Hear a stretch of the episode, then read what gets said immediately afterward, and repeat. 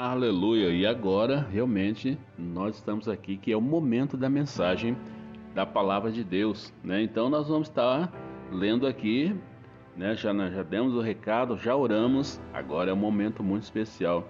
Aqui no livro de Filipenses, capítulo 4, do verso 1 até o verso 9, eu vou estar lendo para melhor compreensão, para melhor entendimento dessa palavra. É muito importante quando nós estamos diante da mensagem da palavra de Deus nós temos que ouvi-la para compreender aquilo que é plano e propósito de Deus para minha e para sua vida, tá bom? E o, e o texto começa assim: Portanto, meus irmãos, a quem amo e de quem tenho saudade, vocês são a minha alegria e a minha coroa permanece assim, firme no Senhor, ó amados. O que eu rogo a Evódia e também a Sintique é que, que viviam em vivam, tá? É vivam, vivam em harmonia no Senhor. Sim, e peço a vocês, leal companheiro de jugo, de jugo que as ajude, pois, a lutarem ao meu lado na causa do Evangelho, com Clemente e meus demais cooperadores os seus nomes estão no livro da vida. Alegrem-se sempre no Senhor. Novamente direi: alegrem-se. Seja seja a amabilidade de vocês conhecida por todos. Perto está o Senhor. Não andem ansiosos por coisa alguma, mas em tudo pela oração e súplica e com oração de graças apresente os seus pedidos a Deus e a paz de Deus, que excede todo entendimento, guardará o coração e a mente de vocês em Cristo Jesus. Finalmente, irmãos, tudo o que for verdadeiro, tudo o que for nobre, tudo o que for correto, tudo o que for puro, tudo o que for amável, tudo o que for de boa fama, se houver algo de excelente ou digno de louvor, pense nessas coisas. E o verso 9 diz assim: Ponham em prática tudo o que vocês aprenderam, receberam, ouviram e viram em mim, e o Deus de paz estará com vocês.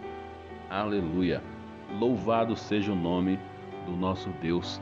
Essa é a palavra, é a palavra de Deus, né? E Paulo está falando para os filipenses, né? Aqueles fiéis companheiros, né? De, de luta, para eles exorta essa, esses irmãos a eles permanecerem na fé, a permanecerem naquilo que eles aprenderam. Né? Então Paulo ele está falando com eles e essa carta é a carta da, da alegria de Paulo e ele escreve a carta usando essas palavras por mais vezes do que qualquer outra carta ou o livro da Bíblia, né? Ele escreve esta carta de dentro de uma prisão. Olha só, Paulo, ele escreve essa carta dentro de uma prisão, em um buraco, né? Em meio a rochas, para demonstrar uma verdadeira alegria que vai além do padrão lógico ou natural, mas uma alegria real. Eu quero que vocês entendam um pouquinho. Paulo ele está preso está no cárcere de prisão em meio a pedras, né, isolado de tudo, e mesmo assim ele se alegra, ele fala com os irmãos com ânimo como que se estivesse vivendo uma vida normal e natural, porque a, a alegria de Paulo não estava em coisas, tanto que ele estava exortando os irmãos para eles permanecerem na fé que eles que eles tinham no coração, a eles ficar firmes naquilo que eles aprenderam com ele mesmo, com Paulo. Então, o que Paulo está mostrando aqui é, vai além do padrão lógico, aquilo que nós entendemos vai muito mais além do que isso, né? Mas é uma alegria real, alegria que Jesus Cristo ele nos dá e coloca no nosso coração. Então é isso que Paulo está expressando aí para aqueles irmãos de Filipenses né? E mesmo em meio ao cárcere, ao, é, aos talvez últimos momentos da sua vida, ele demonstra otimismo, alegria, confiança no Senhor. Ele se alegra falando com os irmãos. Isso é incrível, isso é loucura para os homens naturais, para o mundo isso é loucura, mas para quem serve a Deus, para quem tem essa alegria, ele vive abundantemente. E essa é uma, uma das maiores motivações nossas, né? E porque a vida que nós vivemos hoje, nós servimos a Deus, buscamos a Deus, conhecemos a Deus, mas algumas coisas nos abalam e tal, e sempre são coisas pequenas, né? E quantos de nós nós perdemos tão facilmente a nossa alegria por isso, por essas coisas, né? E otimismo e com e com coisas até pequenas nos permitimos nos abalar com notícias que sussurram a nossa paz e a nossa confiança em Deus nos faz tremer e temer até mesmo a desistir dos nossos projetos, dos nossos sonhos, né? desistir daquilo que nós mais gostamos e queremos é, realizar. E muitos hoje vivem escravos da tristeza por não saberem se contentarem, se alegrarem naquilo que realmente enche a nossa vida de gozo e de paz, que é ter uma vida completa com nosso Deus, que ter uma vida completa com o nosso Jesus. É assim que Paulo ele se sentia.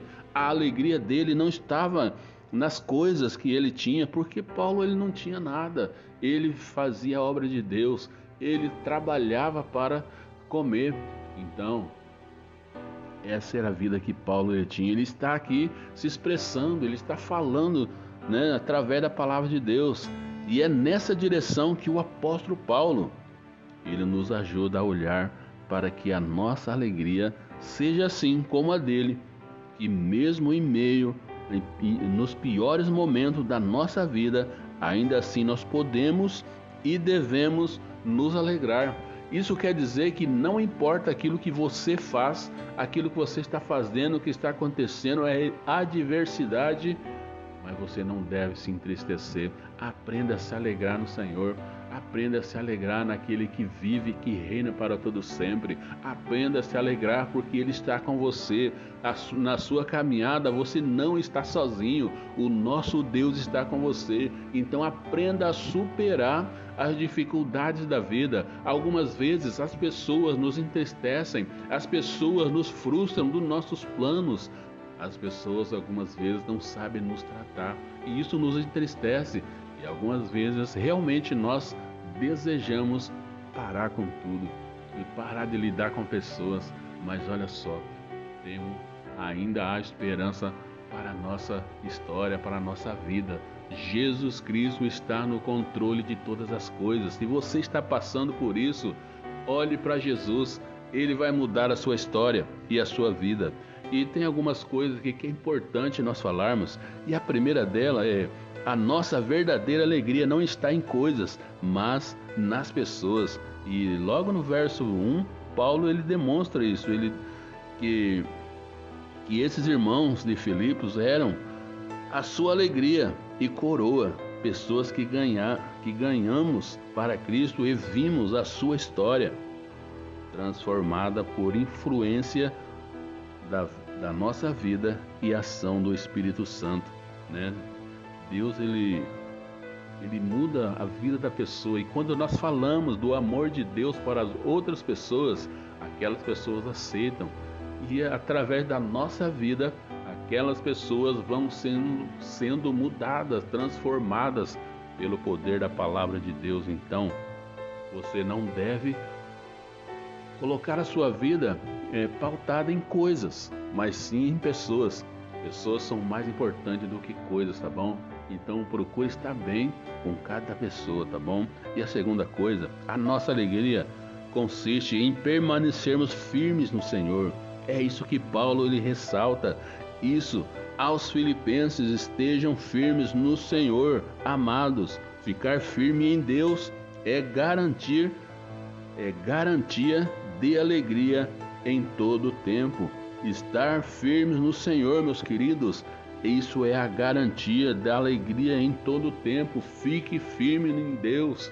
Ore a Deus, leia a palavra de Deus, tenha momentos de intimidade com Deus e a sua alegria vai ser garantida. E a terceira coisa aqui, alegre-se no Senhor, mesmo quando não há motivos aparentemente para você se alegrar.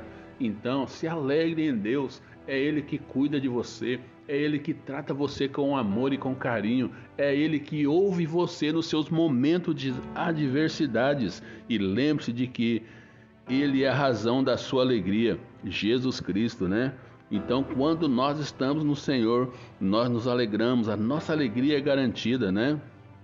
E a nossa salvação é cada dia mais evidente na nossa vida, na nossa caminhada. E a quarta coisa, não deixe que a tua ansiedade venha dominar você. A nossa ansiedade, algumas vezes, ela nos faz, nos, nós travamos. Algumas vezes não sabemos lidar com a situação, mas Deus ele nos conhece. Ele sabe aquilo que nós precisamos para nós termos uma vida que agrada a Ele.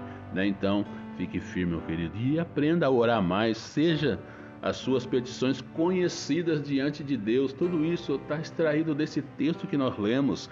Ore mais, busque a Deus mais, coloque as suas petições diante de Deus. Não fique com a sua mente travada, achando que Deus ele te conhece, você não precisa falar. Deus ele vai esperar você declarar e abrir a sua boca para falar para ele aquilo que você quer, assim como nossos filhos fazem conosco nós temos que fazer assim com Deus, abrir a nossa boca e falar.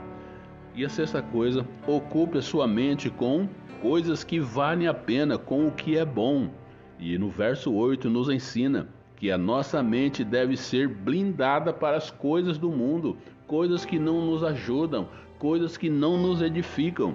Nós precisamos ocupar a nossa mente com as coisas que vêm do céu, com as coisas de Deus. Então, esteja sua mente blindada para as coisas desse mundo, coisas que não te edifica, coisas que não te ajuda, abandona, porque isso não é bom para você, tá bom? E para nós encerrarmos, eu quero estar lendo o verso 9 em Filipenses 4. Ponham em prática tudo o que vocês aprenderam, recebam. É, deixa eu ler de novo. Ponham em prática tudo o que vocês aprenderam, receberam, ouviram e viram em mim e o Deus da paz estará com vocês. Essa é a declaração de Paulo para os filipenses. Ponham em prática tudo que vocês aprenderam, tudo que nós temos aprendido em relação à nossa vida com Deus, aquilo que Ele tem nos ensinado. Ponham em prática, falando para as pessoas, leve a palavra de vida para as pessoas, as boas novas do Evangelho. As pessoas estão cansadas de viver as mesmas coisas, as pessoas querem ouvir uma palavra que traz ânimo novamente, uma nova motivação para a vida dela. Então, meu querido, você tem aprendido tanto, você tem ido na igreja, você tem lido a Bíblia, mas coloque em prática tudo isso. Não seja apenas ouvintes, mas praticantes da palavra de Deus. Então, vamos junto nessa caminhada e Deus é com a gente e vai nos abençoar, tá bom? Deus te abençoe. Era isso que Deus tinha para nós nessa manhã. Deus te abençoe e que a paz do nosso Deus enche o seu coração. Djalma de Oliveira, abençoando pessoas. Na meu querido, tenha um bom dia.